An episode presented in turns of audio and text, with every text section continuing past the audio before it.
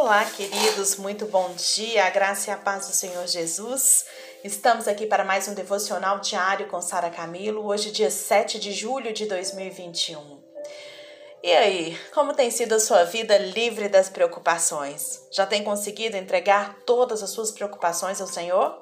Tem conseguido descansar em Deus e receber o que Ele tem de melhor para a sua vida? Então vamos lá. Continuando nosso estudo sobre vencendo a ansiedade, Hoje vamos ler o versículo de Mateus 6, de 25 a 34, que diz assim: Por isso vos digo, não andeis ansiosos pela vossa vida quanto ao que haveis de comer ou beber, nem pelo vosso corpo quanto ao que haveis de vestir. Nem é a vida mais do que não é a vida mais do que o alimento e o corpo mais do que as vestes? Observai as aves do céu, não semeiam, não colhem, nem ajuntam em celeiros, contudo, vosso Pai celeste a sustenta. Porventura, não valeis vós mais do que as outras, do que as mais do que as aves? Qual de vós, por ansioso que esteja, pode acrescentar um côvado ao curso da sua vida? Côvado é uma hora. E por mais que andais ansioso quanto ao vestuário, considerai como crescem os, aos lírios do campo. Eles não trabalham nem fiam. Eu, contudo, vos afirmo que nem Salomão, em toda sua glória, se vestiu como qualquer um deles. Ora, se Deus veste assim a erva do campo que hoje existe e amanhã é lançada no forno, quanto mais a vós outros, homens de pequena fé. Portanto, não vos inquieteis dizendo: que comeremos, que beberemos, ou com que nos vestiremos? Porque os gentios é que procuram todas essas coisas, pois o vosso Pai celeste sabe que necessitais de todas elas.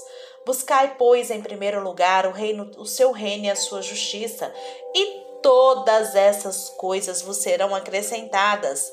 Portanto, não vos inquieteis com o dia de amanhã, pois o amanhã trará os seus próprios cuidados.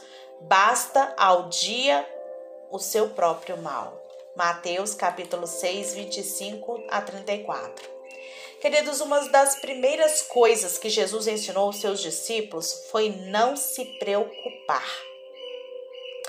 Neste texto de Mateus 6, aqui que eu li, ele ajunta os seus discípulos e diz para eles não se preocuparem. Ele diz: nada pode ser mudado. Então Jesus diz aos discípulos que a incredulidade que é o problema, mas que eles são muito preciosos. Se o seu coração não está convencido de que Deus realmente te ama e cuida de você, Deixa eu te contar uma coisa: vai ser muito difícil você não se preocupar. Porque, como você lança os seus cuidados e ansiedades a um Deus que não tem certeza, que você não tem certeza de que Ele é bom? Então você precisa primeiro, querido, convencer o seu coração através da meditação de quão Ele é bom.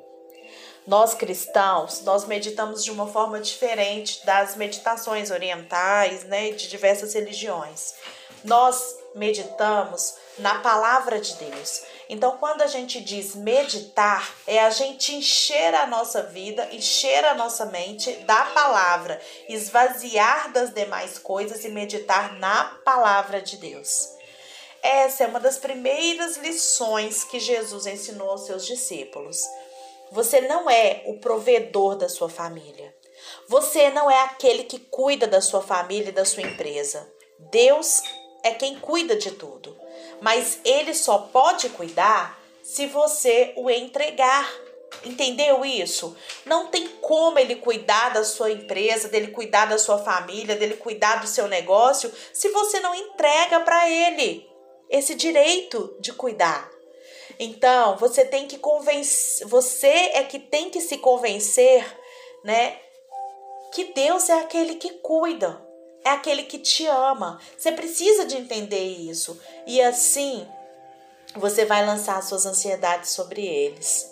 Medite nesse texto que eu li de Mateus 6, 25, 24, sabe? 25, 34 e continue dizendo que você é precioso para Deus. Você é mais precioso que as aves do céu, do que as flores do campo. Você é mais precioso. Você é a obra-prima de Deus. O que Ele mais quer, o que Ele mais deseja, que a palavra diz, é cuidar de você, é ter esse relacionamento.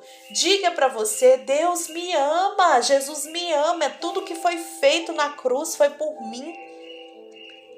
Gente, infelizmente a religião ela tá sempre distorcendo essa imagem de Deus. Então a gente nunca tem a certeza de que Deus realmente é bom, porque a gente tem medo das punições de Deus, a gente tem medo de Deus não perdoar. Só que isso não é verdade. Se a gente não tem a certeza de que Deus é bom, como que a gente vai lançar sobre ele as nossas ansiedades? Não é verdade? E se a gente não lançar os nossos cuidados sobre eles, a gente vai estar tá travado. Deus é bom. Deus te ama. Deus está esperando você. Ele está esperando você entregar suas preocupações para Ele. Em Cristo Jesus você é perdoado. Em Cristo Jesus você é amado. Em Cristo Jesus você é abençoado e você é aceito. Deus é bom. E deixa eu te contar uma coisa: Ele ama cuidar de você.